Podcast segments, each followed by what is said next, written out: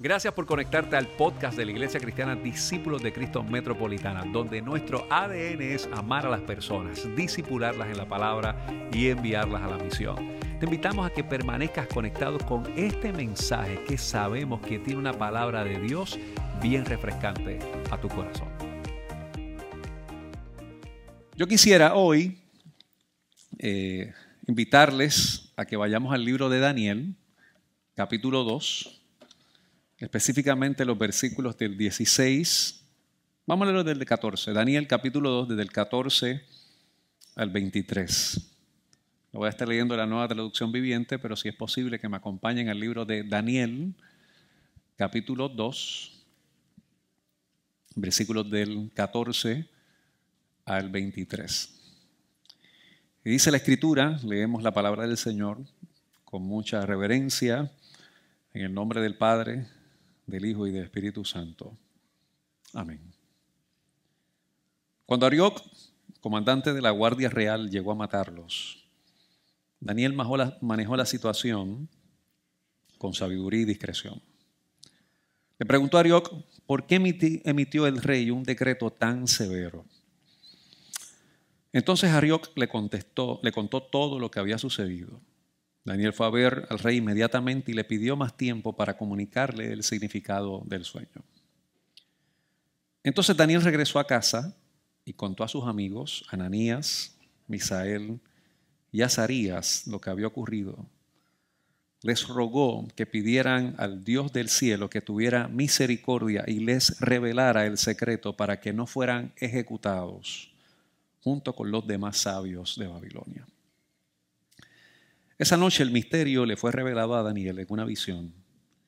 Y entonces alabó al Dios del cielo y dijo, Alabado sea el nombre de Dios por siempre y para siempre, porque a Él pertenecen toda la sabiduría y todo el poder. Él controla el curso de los sucesos del mundo. Él quita reyes y pone otros reyes. Él da sabiduría a los sabios y conocimiento a los estudiosos. Él revela cosas profundas y misteriosas y conoce lo que se oculta en la oscuridad, aunque Él está rodeado de luz. Te agradezco y te alabo, oh Dios, de mis antepasados, porque me has dado sabiduría y fortaleza. Me revelaste lo que te pedimos y nos diste a conocer lo que el rey exigía. Señor, estamos ante tu presencia con un sentido profundo de humildad y con un deseo y un anhelo, Dios, que nos des sabiduría para poder acercarnos a tu palabra, que nos des discernimiento para poder comprenderla en su contexto, que nos des sensibilidad para poder entender y responder lo que quieres compartir con nosotros. Que nuestro corazón en esta mañana pueda estar acto, presto para poder responder a lo que quieres hablar con nosotros en el día de hoy. Te damos a ti la gloria y la honra y honor en el nombre de Jesús. Amén. Amén. Estamos hoy en el último día de nuestra serie de mensajes de Lumbrera y si usted ha estado con nosotros desde el inicio de esta serie, usted sabe que comenzamos en el mes de septiembre y específicamente lo hicimos porque en la tradición que nosotros tenemos en este país, usualmente el mes de septiembre, en la iglesia en Puerto Rico se utiliza el mes de septiembre como el mes de la Biblia. Y, en, ese, en, ese acercamiento del mes de la Biblia, pues el interés obviamente es darle un énfasis de, nosotros poder eh, acercarnos al texto con, una comprensión de lo que eso implica. Y este año, pues hemos querido hacer algo diferente. Eh, hemos querido discutir por lo menos todas las secciones principales de la Biblia para que podamos ver eh, un, un piscolabi de lo que es el texto, ¿verdad? es como darle un appetizer, ¿verdad? De, lo que básicamente nosotros podemos ver en la escritura, porque la escritura definitivamente es muy amplia y hay cursos en, los institutos y en los seminarios que meramente se llaman introducción y te pueden durar dos semestres perfectamente cada uno. pero con el interés de nosotros poder acariciar qué, nos, qué eso nos puede invitar a nosotros en esta temporada y en este momento para poder ser instrumentos de esperanza y de vida. ¿Y qué hemos dicho durante este tiempo? Número uno, hemos dicho que la Biblia es una colección de textos sagrados que comparten una historia unificada acerca de Dios y la humanidad y que vemos que esto se ubica en el Antiguo y el Nuevo Testamento cuando nosotros hablamos de la perspectiva protestante. Cuando nosotros hablamos del Antiguo hablamos de 39 libros que están en el Pentateuco, en los libros históricos, poesía y sabiduría, y los libros proféticos y el Nuevo Testamento, que son los evangelios, las epístolas, y hoy que vamos a hablar de la literatura apocalíptica, pero voy a explicar por qué estoy leyendo Daniel y Apocalipsis, aunque quiero hacer bastante énfasis en Apocalipsis. Así que hemos discutido todos esos géneros durante todo este tiempo y hoy queremos culminar con la literatura apocalíptica. Hemos hablado del Pentateuco, de todos estos libros históricos, hemos hablado de, la semana pasada hablamos de las cartas y hoy vamos a hablar de esta literatura. Y hablamos que el Pentateuco nos traza un mapa eh, de lo que Dios traza para nosotros en su relación con nosotros. Y hablamos cuando preferimos hablar acerca de los libros históricos que Aquel pueblo que desconoce su historia está prácticamente condenado a repetirla y entre esas cosas vimos los ciclos que en muchas ocasiones nosotros como personas atravesamos, que lo hemos ejemplificado en el pueblo de Israel, donde había pecado, presión, arrepentimiento, salvación y descanso, pero constantemente estaba en esa actividad y definitivamente pues estos ciclos nosotros debemos romperlos para poder tener un buen escenario de descanso y paz. Después hablamos de los libros de poesía que básicamente abordamos tres preguntas entre tantas cosas que nosotros discutimos y entre ellas por qué las cosas mal, le pasan cosas malas a las personas buenas, cómo adorar a Dios cuando las cosas son difíciles, qué son las cosas más importantes de la vida. Entramos a los libros proféticos y dijimos que son la revelación de Dios a la humanidad dentro de estos libros para traer corrección o más bien para que haya una actitud de perdón. Hoy vamos a rescatar un poco acerca de eso. Y hablamos de los cuatro evangelios que presentan, digamos que diferentes retratos únicos acerca de Jesús.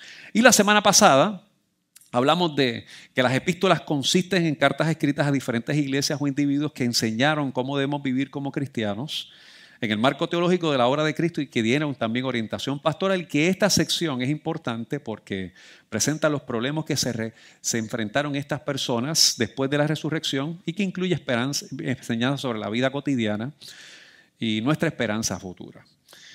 Hoy estamos hablando de la literatura apocalíptica. Yo hice un ejercicio bien elemental y yo solamente escribí en el search de la computadora Apocalipsis para saber qué imágenes iban a salir. Y esta fue la primera imagen que salió. ¡Pum! Salió un animal ahí con un montón de cabezas. Eh, y de repente, pues ahí apareció esta persona. Si usted ve, esta persona está leyendo la Biblia, aparecieron todos estos todos estos imaginarios De, de, caballos, el caballo blanco y el soldado romano, y atrás hay como, como una persona, como si fuera el ángel de la muerte, ¿verdad? Y alguien saliendo de él. Está este animal con las siete cabezas. Y después dije, déjame ver la próxima imagen, y salió esta imagen que nosotros podemos encontrar aquí. Y de repente eso es como, como una destrucción de todo un pueblo. Eh, y dije, déjame ver la próxima imagen. Y entonces pues, puse la próxima imagen y salió esta imagen que está aquí, que ahí aparece esta ciudad con, la, con, las con, con los portones y un montón de, de lluvia de fuego. Y de repente, cuando uno hace una búsqueda, particularmente sobre el tema apocalíptico, pues básicamente lo primero que viene a nosotros es terror, miedo. Eh, llega un, sentido de mucha complejidad y un conflicto significativo. Eh, de hecho, es posible que algunas personas, cuando nos acercamos al texto de Apocalipsis, encontremos o pensemos que es un texto que es totalmente espantoso y confuso. Eh, y, en, el sentido de cuando nosotros pensamos que el texto es espantoso y confuso, porque el imaginario que nosotros vemos, la actividad simbólica que nosotros vemos es tan compleja y aterrorizante que en muchas ocasiones decimos, bueno, pues no voy a tocar el texto si no es necesario. Porque nos genera demasiado conflicto en ocasiones poder encontrar el texto. Yo tengo que decirle, y esto lo digo con, con mucho temor y temblor, ¿verdad? Que que yo soy objeto en muchas ocasiones de una formación que vino con un acercamiento al libro de Apocalipsis terrorista. Eh, y, específicamente donde se me comunicaba constantemente este tipo de mensajes de advertencia de que si no hacía lo correcto, pues entonces eso venía un conflicto. Eh, y yo no sé, ¿verdad? Eh, en, los pocos años de vida que yo tengo, o los muchos años que he vida, yo estoy en, ese proceso ¿verdad? De, asimilación de mi edad. Ya, uso espejuelos, ¿ves? Eh, pero en esta, en esta etapa de mi vida, yo he visto cada cierto tiempo, tal vez de las, de las primeras de los primeros recuerdos que yo tengo, yo me acuerdo que yo estaba como, me parece que estaba en quinto grado o cuarto grado cuando se desató la, guerra del Golfo Pérsico. Eh, que en aquel momento eh, fue la primera guerra que se podía transmitir en vivo. Yo no sé si se acuerdan de aquel momento, aquel bombardeo que se dio en Bagdad, que habían y, que, fue en tiempo real y que se veían en Bagdad todas esas imágenes de todo eso, todos esos disparos y esas bombas que se estaban, que se estaban dando allá en, en Irak. Y en aquel momento, yo recuerdo que se decía que ese era el fin de los tiempos. Eh, y lo estamos viendo con nuestros ojos. Y no solamente tenía que ocurrir, lo único que tenía que pasar era que ocurriera algún terremoto en alguna parte del mundo. Eh, y ese terremoto que ocurriera en cualquier parte del mundo, pues era evidente de que estamos en los últimos tiempos y cualquier momento que ocurra un terremoto, pues quiere decir que esas son las señales que en efecto ya esto se va a acabar. Eh, y después de eso, pues obviamente pues han pasado muchos eventos. No, no puedo olvidar el 11 de septiembre del año 2001, que en aquel momento vimos también en tiempo real aquellos aviones que se estrellaron con las Torres Gemelas y que también hubo uno que se estrelló en el Pentágono y que hubo otro que aparentemente iba o al Capitolio o a la Casa Blanca, no tenemos una idea clara, pero que los pasajeros aparentemente tomaron algún tipo de control y se estrellaron en un área de Pensilvania. Eh, y en aquel momento, pues también se hablaba del apocalipsis, eh, que sin lugar a dudas, pues obviamente, pues toda esa situación, pues evidenciaba de que esto se estaba acabando, que el mundo se iba a acabar y que la situación era de que esto era cuestión de unas cuantas horas, unos cuantos días, ¿verdad? Eh, y sin lugar a dudas, la mayor parte del tiempo que ocurre alguna situación que conmociona al mundo, y naturalmente, en estos momentos que hemos vivido una pandemia mundial y que en efecto el mundo pasa por un proceso como el que hemos estado atravesando, que han habido algunos acuerdos internacionales de cómo manejar las entradas y las salidas de cada uno de los puertos del mundo, pues también se ha utilizado este, este contexto. Y yo le soy bien sincero, hay sermones y sermones. Yo no sé si ese es el mejor, mi mejor sermón del mundo, pero de los más que dolor de cabeza me ha dado, ha sido uno de estos, ¿verdad? Porque estoy consciente que hay que entrar en una actividad de cómo hablar con responsabilidad, con un sentido de prudencia, de sensatez, de discernimiento y obviamente con la actividad profética que la iglesia nos convoca en este tiempo, que es lo más fundamental que nosotros podamos hacer.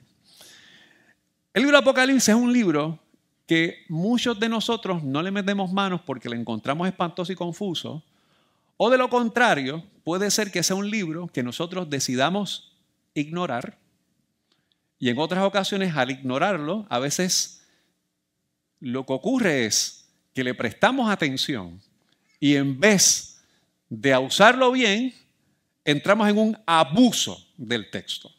De hecho, hay personas que utilizan el libro de Apocalipsis para cualquier cosa que pasa. Lo buscamos en Apocalipsis y evidentemente esto quiere decir que aquí lo que dice el texto se cumple en tal capítulo, en tal capítulo, en tal capítulo, y no tenemos una idea clara de lo que eso nos implica a nosotros. Entonces hay personas que perfectamente pueden tener una Biblia sin el libro de Apocalipsis, que lo ignoran, o hay personas que posiblemente tienen una Biblia que tienen el libro de Apocalipsis y el resto de los libros. Y eso pues evidentemente nos genera a nosotros una gran responsabilidad de cómo nosotros podemos acercarnos al texto. Le dije que quería ser bien prudente, pero sin dejar de ser responsable con lo que nos presenta el texto. Y con esto estoy consciente que me estoy parando aquí con la idea de que podamos desaprender para aprender. Con la intención de tratar de confrontar y enfrentar algunas ideas que han estado corriendo entre nosotros por años y que necesitan enfrentarse con, una, con un acercamiento bíblico, teológico y pastoral para este tiempo. Miren, desde que yo soy niño, Yo he visto a todos estos anticristos. Ahí está Mijail Gorbachev, Yasser Arafat, Juan Pablo II, Jacques Chirac, Saddam Hussein e Isaac Rabin. Si yo me sé esos nombres, quiere decir que yo he escuchado muchas interpretaciones del Apocalipsis. De todos esos, el único que está vivo es Mijail Gorbachev. Pero Arafat murió, que de hecho Arafat tuvo el premio Nobel de la Paz junto con Isaac Rabin, que es el último que está en la esquina.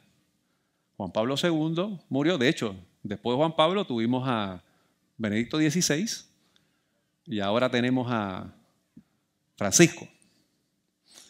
Jacques Chirac murió el año pasado. Jacques Chirac en aquel momento se hablaba como era parte de aquellos que trabajó con la Unión Europea, que posiblemente era el anticristo. Saddam Hussein, pues obviamente, pues era el presidente de Irak y falleció, me parece que fue como en el 2003, 2004, ahorcado. ¿Fallecieron o lo fallecieron? Claro está, ¿verdad? E Isaac Rabin, que murió, de hecho, asesinado también. Pues obviamente ninguno fue el anticristo. Y todo esto yo lo digo porque me parece que cuando hagamos un acercamiento al texto bíblico, tiene que hacerse con responsabilidad, con prudencia y con determinación teológica de lo que esto realmente implica. ¿Por qué?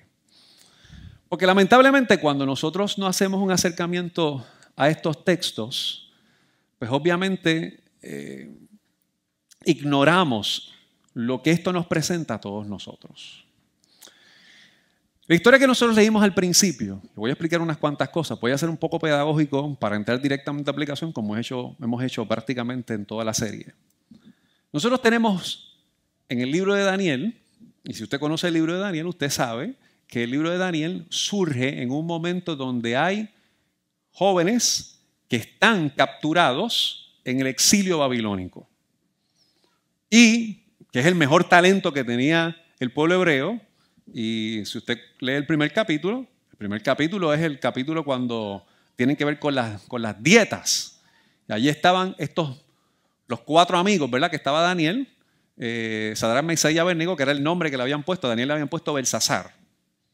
Y aquí en el capítulo 2, Nabucodonosor tiene una serie de sueños que él no entiende un divino. Nada. Cuando llega a su casa se lee el capítulo de los primeros versículos. No los quiero leer en el, día de hoy, porque quiero entrar directamente al contenido de lo que nosotros queremos hablar.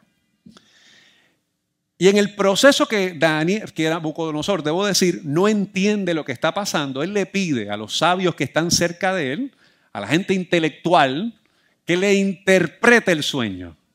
Y cuando van allí, no entienden nada. Y Nabucodonosor, como buen emperador de la época, pues él decide solucionar y dice, pues vamos a matarlo.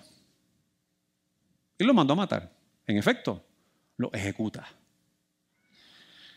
Y pues le traen a estos muchachos, en este caso a Daniel, para que le pueda interpretar el sueño.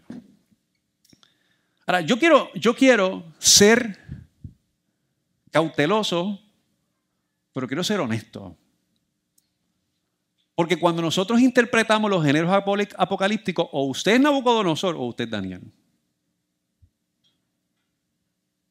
O usted cuando algo no le hace sentido decide cortarle la cabeza al que esté de frente porque no piensa como usted quisiera que pensara.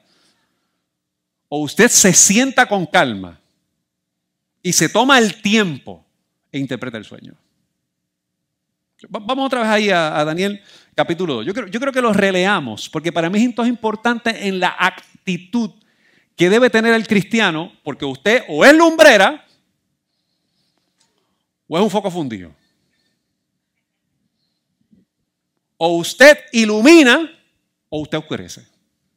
Y Apocalipsis se trata totalmente de iluminar la confusión. Volvamos ahí. Yo creo que lo releamos. Y después vamos al texto de Apocalipsis para entender unas cuantas cosas. Pero quiero que lo veamos desde Daniel, porque Daniel es lo que se llama un género apocalíptico, o algunos textos como otros más que voy a explicar en unos minutos. Miren lo que dice aquí el texto. Vamos otra vez aquí, vamos desde el versículo 16. Daniel fue a ver al rey e inmediatamente y le pidió más tiempo para comunicarle el significado del sueño. Entonces Daniel regresó a su casa y contó a sus amigos Ananías, Misael y Azarías lo que había ocurrido y les rogó que pidieran a Dios del cielo que tuviera misericordia y les revelara. Esta palabra es importante que nosotros la podamos entender, que les revelara el secreto para que no fueran ejecutados con los demás sabios de Babilonia. Y esa noche el misterio le fue revelado en una visión y entonces alabó al Dios del cielo. Para mí esto es fenomenal. Mire, si usted tiene un highlight marker, ya sea en su celular o ya sea en su eh, o tiene un marcador ahí en, aquí o un bolígrafo, usted debe subrayar eso, ahí mismo. Entonces el misterio le fue revelado a Daniel y alabó al Dios del cielo. Fíjese que el resultado de la revelación no es la opresión, es la alabanza. El resultado de la revelación no es la humillación, es la proclamación del proyecto de Dios.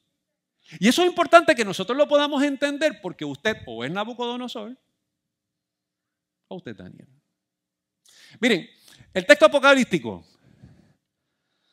en ocasiones no tomamos el tiempo para comprender el contexto y por lo tanto desarrollamos conclusiones descuidadas que tienden a ser promotores de terror antes de ser instrumentos de esperanza.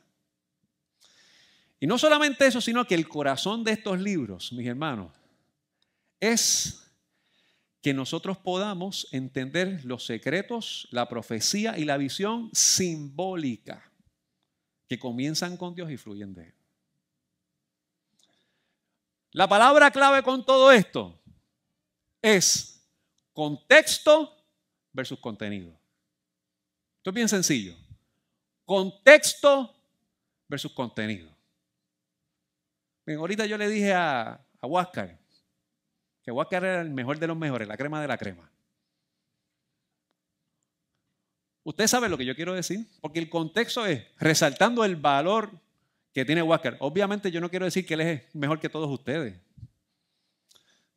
Yo me acuerdo un día en la iglesia de Borinquen que yo le, un niño, le dije a un niño que era el mejor y cuando me escuchó diciéndole al otro que era el mejor, me dijo, pero yo no era el mejor.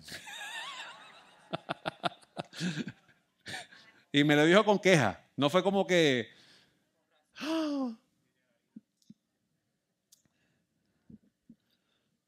Si yo digo, ustedes se acuerdan de la película de Titanic, que está Jack con Rose en, la punta del crucero y él se para y dice, I'm the king of the world. ¿Verdad? Yo soy el rey del mundo. Cuando Jack está diciendo, él no es rey del mundo.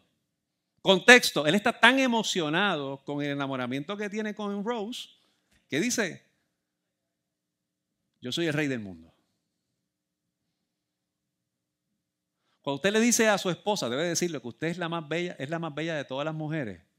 Pues posiblemente hay mujeres que su apariencia física sea más linda que ella, pero lo que quiere decir en el contexto es que la hermosura de esa persona para usted, exacto, todas esas cosas, única, especial y, y trasciende todas estas cosas. Cuando yo digo que los rexos son los peores del mundo, es que aunque perdamos, siguen siendo los peores. Contexto. este martes slash miércoles recibí mensaje de texto como hasta las 2 de la mañana. Quiero que sepa. No uno, no dos, no tres, no cuatro, un montón, un montón. Pero nada, algunos, algunos bien apocalípticos de terror y otros apocalípticos de esperanza. Rafa y yo nos dimos un, un abrazo esta mañana apocalíptico como es, esperanzador. Tú me diste uno apocalíptico de terror. Pero nada, esas cosas. Todos somos, esta es, la iglesia del Señor, estamos todos ahí. Ahora, ¿por qué para mí es importante estas cosas que nosotros les hablemos? Porque hay cosas que en la vida naturalmente nosotros no podemos entender. Hay eventos que usted y yo no podemos comprender. Hay situaciones que nos ocurren que nosotros no podemos explicar. Hay situaciones que son tan difíciles que la mejor manera es que usted explicarlo por simbolismo. Es que yo tengo el agua hasta el cuello.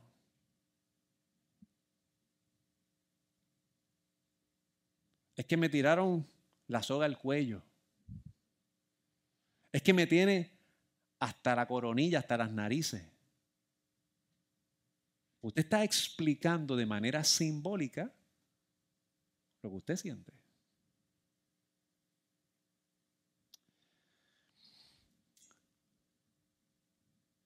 Pero como a veces no comprendemos los contextos, empezamos a disparar de la baqueta porque leemos el contenido sin entender el contexto.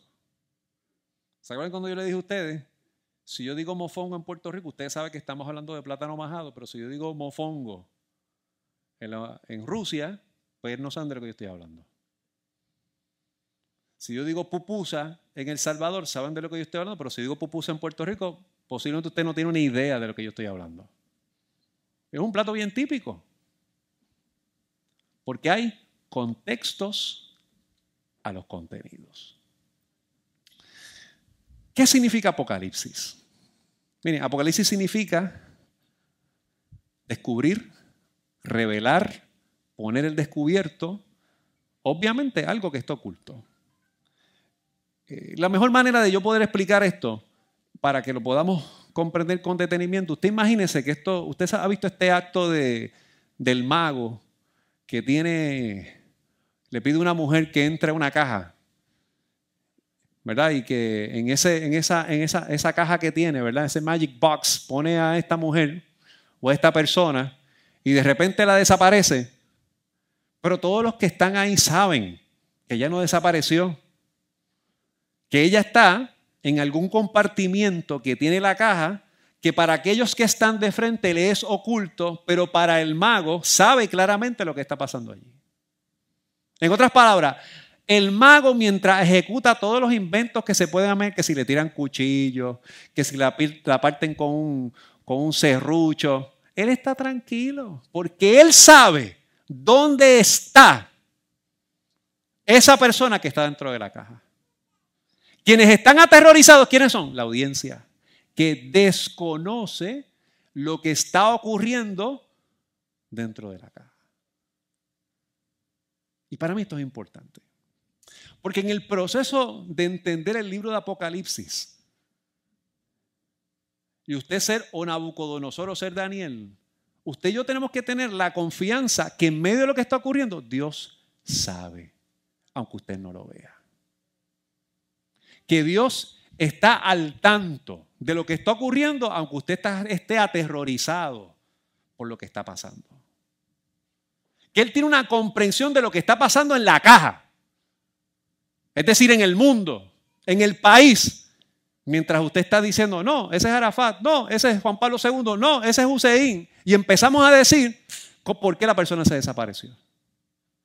Aquí el fin, en términos prácticos, es, no es por qué se desapareció, es qué Dios va a hacer. ¿Cómo la va a recuperar en aquello que a nuestros ojos parece ser oculto?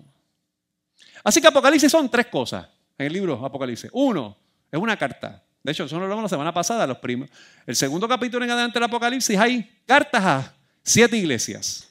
Y esa carta a siete iglesias se les hace algunos señalamientos sobre el comportamiento o la dinámica de cada una de esa congregación. Y por lo tanto, yo creo que usted sepa algo. Esas cartas, como dijimos la semana pasada, que están dirigidas a unas comunidades en específica, pues pues quiero que sepas que fueron dirigidas a unas comunidades específicas. Es decir, Apocalipsis fue escrito para nosotros, pero no a nosotros. Yo quiero volver a decirlo para que lo podamos entender. Se escribió para que entendamos, pero nosotros no somos los destinatarios primarios. Esas comunidades primarias que están ahí, que Atira, Éfeso, Pérgamo, Sardis, la Odisea, esas comunidades son los recipientes primarios. Y usted y yo estamos leyendo el contenido escrito de esas comunidades para entender nuestro contexto. Número dos, un libro profético. Y nosotros hablamos aquí, cuando hablamos del libro profético, que la actividad profética no se reduce al vaticinio, a la predicción, al pronóstico. Al contrario, es cómo desde lo que estamos viviendo hoy podemos ser un instrumento de denuncia para poder entender lo que pasa en el futuro. La mayor parte de la literatura profética en la Biblia no es predictiva, de denuncia del presente. ¿Y sabes por qué esto es importante, mis hermanos? Porque usted se convierte en Nabucodonosor o usted se convierte en Daniel. Para que nosotros podamos entender algunas cosas, obviamente, eh, Apocalipsis, y dice aquí género apocalíptico, nosotros en español quizás tenemos alguna dificultad porque en español el libro de Apocalipsis se llama Apocalipsis, pero en inglés se llama Revelation. Así que es más fácil decir revelaciones, que es un género apocalíptico, a decir apocalipsis, que es un género apocalíptico. Y eso, inclusive para nosotros que hablamos en español, nos genera algún tipo de dificultad para poder entender. Y obviamente en el Antiguo Testamento tenemos trozos de Daniel, trozos del libro de Isaías, de Ezequiel, de Zacarías, de Joel, inclusive hay literatura apocalíptica en Mateo, Marcos y Lucas, en los sinópticos. ¿Qué nos recuerda la profecía? La profecía nos recuerda quién es Dios, qué Dios desea y qué Dios demanda de nosotros. Ahora yo creo que nos ubiquemos en todo esto. Y yo quisiera hoy, y yo estoy consciente de que tal vez la mejor manera de poder explicar esto es que hagamos un buen estudio bíblico.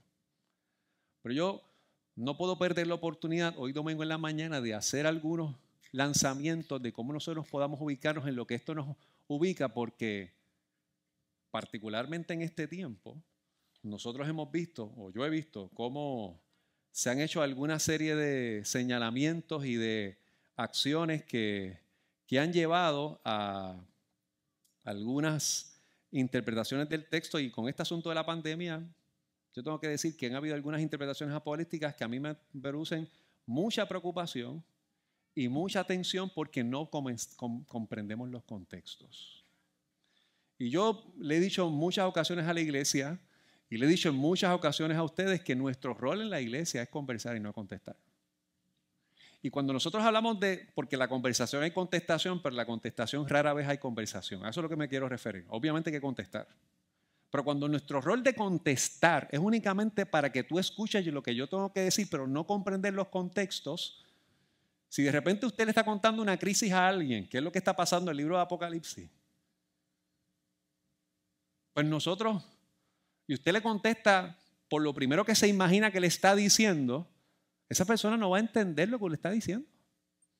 Y lamentablemente con este asunto de Apocalipsis hay mucha gente que ha hecho un negocio de esto, en ese abuso.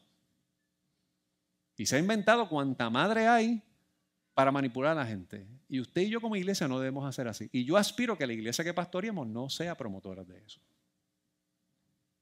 Miren, para que usted tenga una idea. Apocalipsis lo Nosotros sabemos que le escribe Juan. Hay mucha conversación en qué Juan es. Eso lo dejamos para el instituto, no hoy. Porque no podemos decirlo todo hoy. Pero Juan está en Patmos, está desterrado. De nada más usted saber que está desterrado, y eso le dice una cosa a usted. Está botado. No está en su casa. Y él se entiende que es el fundador de esas siete iglesias que le escribe. Usted imagínense que lo votan de su tierra y usted quiere comunicarse con siete hijos suyos. Pero usted lo votaron y usted es non grato, ¿cómo usted va a escribir? Ay, yo me siento tan feliz que estoy aquí, la estoy pasando tan bien. Ya mismo te mando unos postcards, porque aquí, si tuvieras la playa, ¿cómo es? No, este hombre está desterrado. ¿Y quién lo votó? El imperio. Nerón había quemado la ciudad de Jerusalén. Vespasiano, que suceda a Nerón, había decidido quemar a cristianos, utilizarlos como antorchas en las calles. Y Domiciano había decidido que la gente fuera a Roma y quemar incienso diciendo, el César es Dios. Y la iglesia se resiste a eso. De hecho, los romanos pensaban en aquel momento que los cristianos eran o caníbales, porque celebraban la cena del Señor y se comían el cuerpo y la sangre de una persona. Contexto, que eran incestuosos porque se casaban con sus hermanos, porque yo me casé con la hermana tal. Y que eran anarquistas porque creían en un solo Dios y adoraban un solo Dios y se resistían a adorar al emperador. Y por lo tanto, los emperadores cuando escuchaban a una gente que era caníbal, anarquista e incestuosa, hay que sacarlos de aquí. Contexto.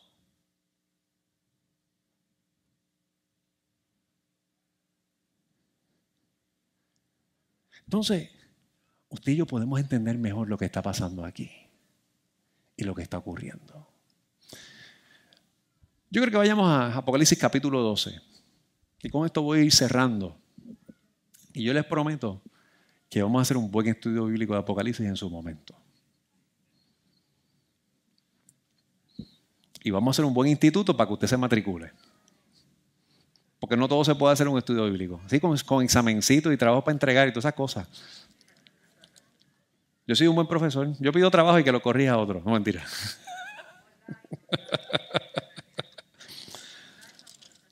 online va a poder participar. También, también. Vamos a Apocalipsis capítulo 12. Apocalipsis está en el último, al final. Por si acaso, ¿verdad? si usted no sabe, pues está al final. Es un chiste charro, pero siempre da gracia, así que por lo menos lo podemos tirar cuando sea necesario. Ve lo que dice Apocalipsis 12 y vamos a leer un imaginario complicado, pero para que podamos entender lo que el texto nos está diciendo. Entonces fui testigo de un suceso de, un gran, de gran importancia en el cielo. Vi una mujer vestida del sol, con luna debajo de los pies y una corona de dos estrellas sobre la cabeza. Estaba embarazada y gritaba a causa de los dolores de parto y de la agonía de dar a luz.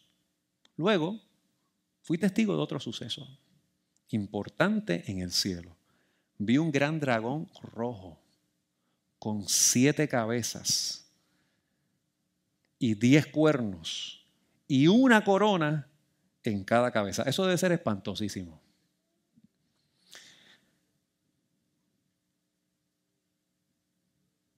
Con la cola arrastró la tercera parte de las estrellas en el cielo y las arrojó a la tierra. Cuando la mujer estaba a punto de dar a luz, el dragón se paró delante de ella, listo para devorar el bebé cuando naciera.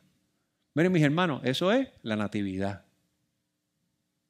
Así que este año cuando usted haga el pesebre, hay que poner un dragón con siete cabezas ahí para que, sea un pesebre distinto, ¿verdad? Pero nosotros no tendemos a hacer eso. Porque lo que está tratando de utilizar el autor, Juan en este momento, es poder explicar con simbolismo lo que significa ese niño que están haciendo. ¿Qué es ese niño que están haciendo? Jesucristo. O la iglesia que va emergiendo en la crisis. Y que aunque el dragón se le pare de frente, entiéndase, Nerón que quema la ciudad, Vespasiano que los pone de antorcha, Domiciano que exige adoración para él. Mira lo que dice los próximos versos. Mira que genial lo que dice el texto. Y dice, ella dio a luz un hijo que gobernaría a todas las naciones con vara de, hierro y el dragón la y al, al, dragón le arrebataron al hijo y lo llevaron hasta Dios y su trono y la mujer huyó al desierto donde Dios había preparado un lugar para que le cuidaran durante 1260 días aunque ella, aunque el niño nació y el dragón la arrebató, no lo pudo destruir. En otras palabras, mis hermanos y mis hermanas, lo que el texto nos está dando de decir, lo que el autor nos está explicando en todo este asunto de simbolismo y de imaginario que nos está desarrollando, es que estas imágenes lo que afirman es que por más espantoso que se vea el presente, Dios es fiel, soberano y tiene un futuro prometedor para tu vida. Pero por alguna razón, en ocasiones nos ensimismamos ver que por más espantoso que se ve el presente, el futuro va a ser peor todavía. Predicamos a un Dios potente en el templo, pero impotente en la interpretación cuando hay crisis en las circunstancias del ser humano. Hablamos de una actividad teológica que el fin realmente es no tratar de dejarle ver al ser humano que puede haber solución en Cristo, que ese niño que nació, aún con el dragón que se lo quería arrebatar de las manos, domina y vence la cruz del Calvario. Y entonces empezamos con Nabucodonosor a cortar cabeza, porque las cosas no son como yo quisiera. Cuando lo que hace falta es sentarnos con calma y tratar de ver qué Dios nos quiere decir.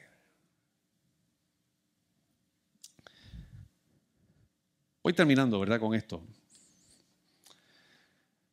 Darrell Johnson dice algo que para mí me parece interesantísimo. Y él dice que las imágenes, hablando del Apocalipsis, tienen el poder de engancharnos en lo más profundo. Pueden transmitir rápida y eficazmente lo que nos cuesta poner en palabras. Van más allá del intelecto y a través de las emociones llegan a la imaginación agarrándonos en lo más profundo de nuestro ser para que nosotros, yo diría, podamos entender. A mí no me cabe la menor duda que las crisis que nosotros vivimos en el mundo y las crisis que usted está viviendo en su carácter personal tienen una actividad apocalíptica. El libro de Hebreos dice, en el capítulo 13, versículo 8, si no me equivoco, lo estoy diciendo de memoria, dice que Jesucristo es el mismo ayer, hoy y por todos los siglos. De hecho, constantemente nosotros vemos en el libro de Apocalipsis que el texto nos dice que Dios se acerca y dice, yo soy el alfa y el omega, el principio y el fin. En otras palabras, yo estoy presente desde antes y después de lo que tú te puedas imaginar en el tiempo. Pero hay noticias que nos llegan al corazón. Y hay eventos que nos carcomen a nosotros, que pareciera que para nosotros nuestro fin escatológico, se acabó esto. Llegó la enfermedad, apocalipsis. Nuestro matrimonio está sucumbiendo, apocalipsis. Las circunstancias económicas que estamos teniendo, apocalipsis para nosotros. Y nos enfocamos en el dragón pero no en el niño que nació. Nos enfocamos en el monstruo de las cabezas, pero no en el niño que surge, en ese dolor tan profundo que tiene esa mujer parturienta, que viene a traer esperanza de vida al mundo. Y en este tiempo que nosotros hemos hablado de lumbrera, aquí sin lugar a dudas hay muchas cosas que nosotros tenemos que seguir acercándonos al texto para entenderla. Yo quiero que nosotros debemos entender algo fundamental. Dios se revela para dejarte saber, y esto es importante, que aquello que te oprime no tiene la última palabra en tu vida. Él es el alfa y el omega. Dios promete un porvenir de esperanza que da restauración, nos demanda fidelidad y consagración. Yo quisiera invitar al Ministerio de Alabanza que se vaya acercando con nosotros. Y hoy, que tal vez ha sido un mensaje un poco más técnico, orientado en lo que hemos hablado, yo quisiera que usted piense ahora mismo en esa caja del mago. Y en esa caja que está el mago ahí, Hay situaciones que usted ve y ahí de repente metieron a su esposa o a su esposo con alguna condición de salud. Metieron su trabajo con alguna situación económica. En esa caja posiblemente se han metido una serie de eventos que usted no puede entender lo que está ocurriendo y lo que va a suceder. Y usted está aterrorizado. Es un y lo que usted está viendo. Usted está allí en esa situación que está viviendo como el Cristo de la cruz que dice, tengo sed y nos dan vinagre. Y usted está allí en esa situación como el Cristo de la cruz que dice, Dios mío, Dios mío, ¿por qué me has abandonado? Pero el Dios que conoce los secretos, los misterios, sabe que este fin que usted ve de frente, este sueño que usted no entiende, esta situación que está ocupando su mente y le tiene secuestrada su esperanza, no tiene la última palabra. Porque Dios es fiel.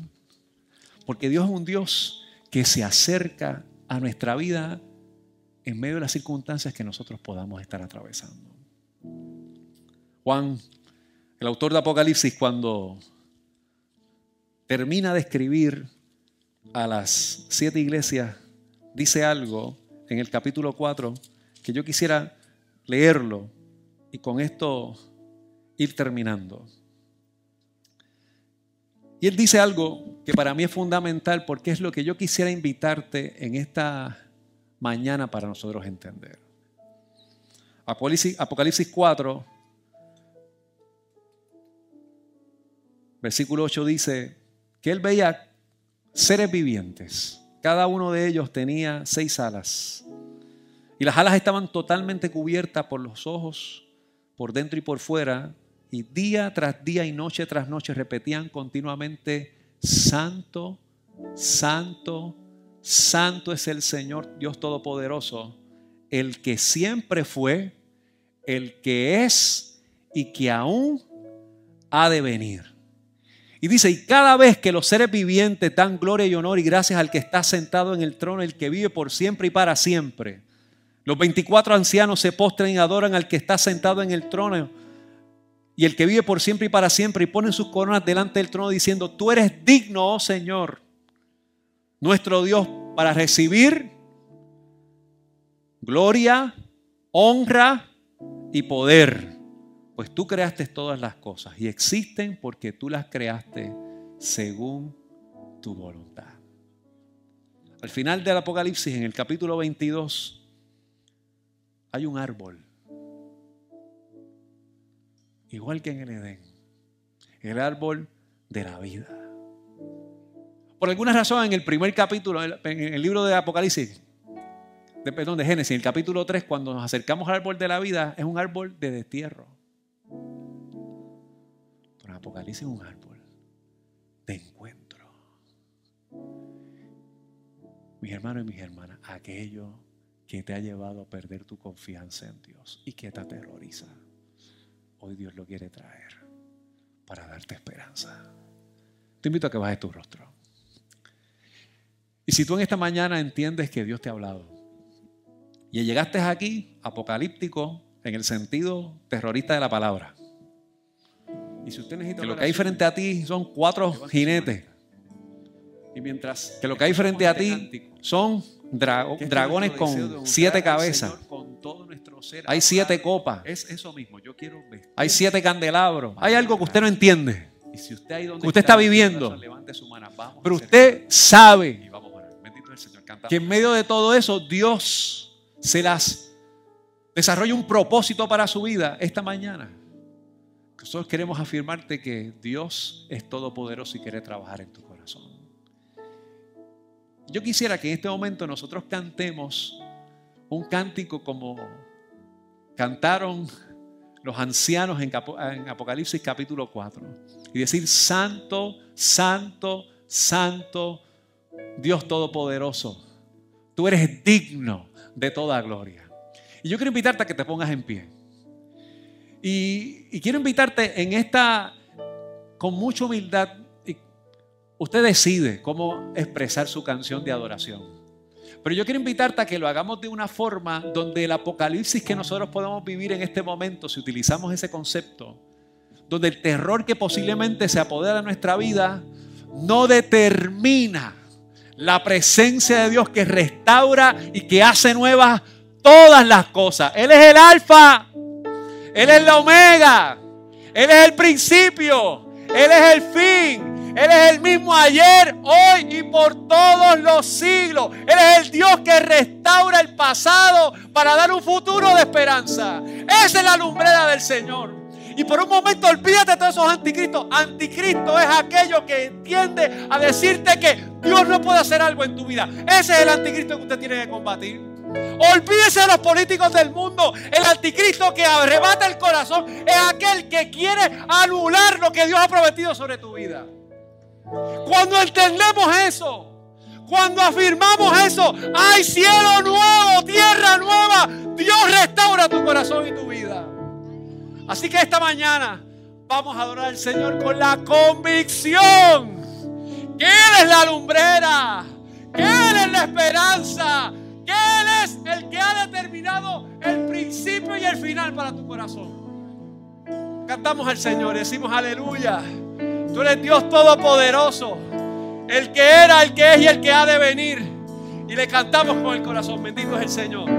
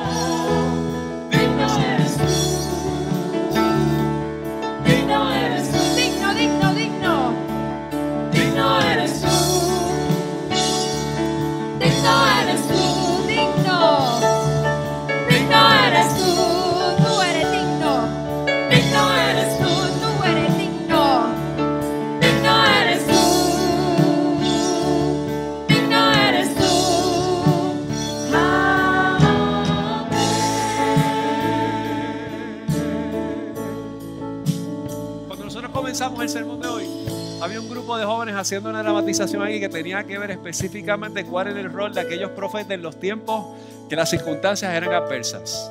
Eso era entender el rol apocalíptico en ese tiempo.